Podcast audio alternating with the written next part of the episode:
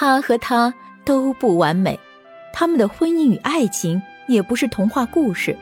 但是，即使在那样的灰色岁月，他们对生活始终充满信心与憧憬，对彼此充满爱与尊重。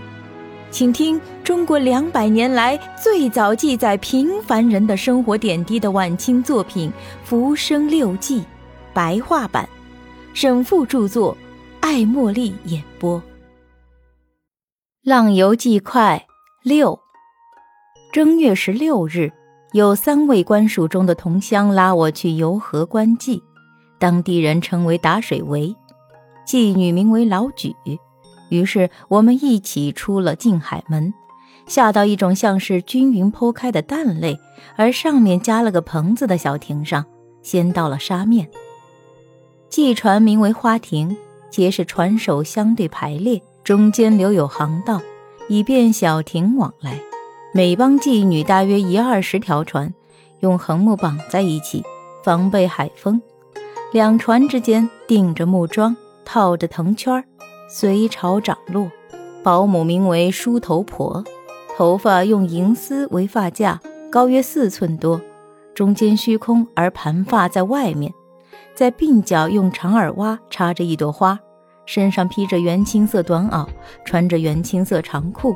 裤管拖在脚背上，腰上束着汗巾，有红有绿，赤脚穿着拖鞋，大小如戏院子里的蛋脚的脚。登上他的小亭，便躬身笑脸相迎，撩开帘子，请客人们进入舱内。舱内两旁摆着椅子小凳，中间一条大炕，一扇门通往船梢。保姆呼喊了一声“有客”，便听得脚步声杂沓而来。妓女们有挽发髻的，有盘辫子的，脸上的粉涂得如粉墙，唇上的胭脂红艳如石榴花，或穿着红袄绿裤，或绿袄红裤，有穿短袜提着绣花蝴蝶机的，有赤脚套着银脚镯的，或蹲在炕上，或倚在门上，双目闪闪，一言不发。我回头问秀峰：“这是什么意思呢？”秀峰说。你挑选合意的，招手示意，他们才会亲近于你。我试探着选了一个人，果然一脸笑容来到我身边，从袖中取出一枚槟榔以表敬意。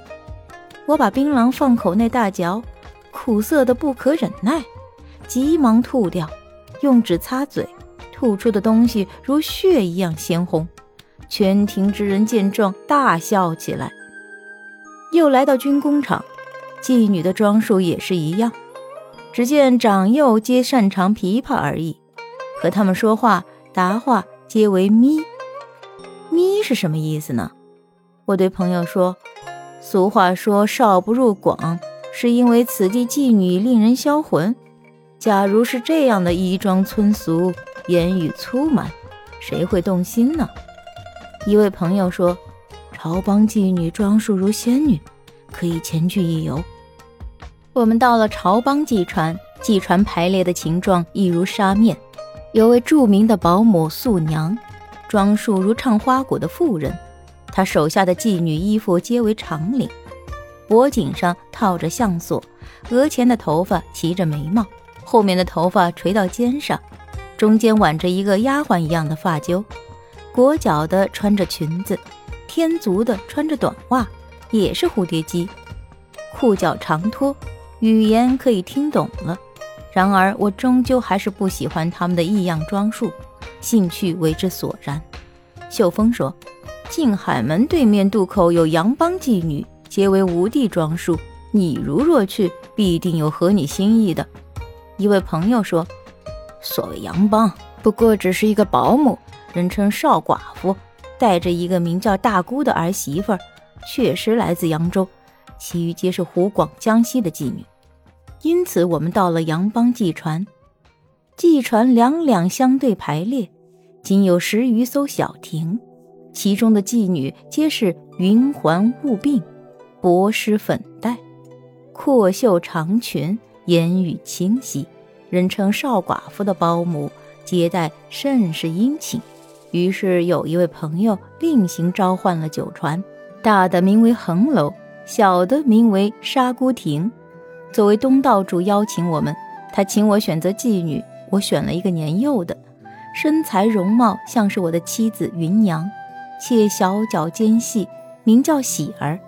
秀峰叫了一个妓女，名叫翠姑，其他人皆有旧日相好。我们每人携带妓女，放庭中游，开怀畅饮。至夜晚一更时分，我担心自己不能把持，艰辛打算回到城内寓所，而此时城门已经关闭很久了。原来海江边的城市，城门日落即闭。我并不知道这些。酒席结束之时，有卧身吃鸦片的，有怀抱妓女调笑的。寄船上的仆人给每人送来了枕头被子，准备连床铺设。我私下询问喜儿：“你这艘小艇可以住宿吗？”答说：“有寮楼可以居住，只是不知今夜是否有客人。”所谓寮，就是船顶的阁楼。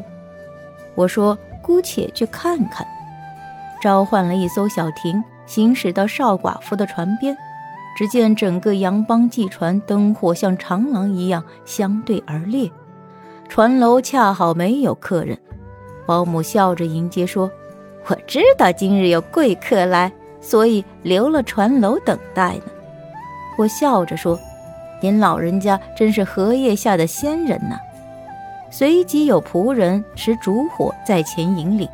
由船舱后面的梯子登楼，船楼宛如斗室大小，旁边有一个长榻，条机桌案俱备。揭开帘子，再往里去，即到了顶部的头舱，床也摆设在旁边。中间是一个方形的窗户，嵌装着玻璃，没有生火，但满是光亮，因为对面船的灯火照耀所致。里面的青帐净帘甚是华美。喜儿说：“从平台上可以望空赏月，便在梯门之上折叠着打开一扇窗户，由此蛇形而出，就是船梢的顶部。三面皆设只有短的栏杆，但见夜空之上明月一轮，水阔天空，颇为壮观。纵横交错如乱叶漂浮在水面的是罗列的酒船。”闪烁如漫天繁星的是酒船的璀璨灯火，再加上往来如梭织的小亭，笙歌弦索的乐音，夹杂在涨潮的涛声之中，令人情绪起伏。我说：“所谓少不入广，就在此刻呀！可惜我的妻子芸娘不能同游至此。”回头看喜儿，月下与芸娘隐约相像，因而。挽起她的胳膊，下了平台，进入寮楼，熄灭蜡烛，相伴入睡。天色将亮时，秀峰等人早已嬉笑着到了。我披上衣服迎接，大家都责备我昨晚逃走。我说没有其他原因，只是担心你们先辈结账罢了。然后大家一起回了城内的寓所。本集播讲到此结束，感谢您的订阅与收听。喜欢本作品就请关注主播爱茉莉，我们下集见。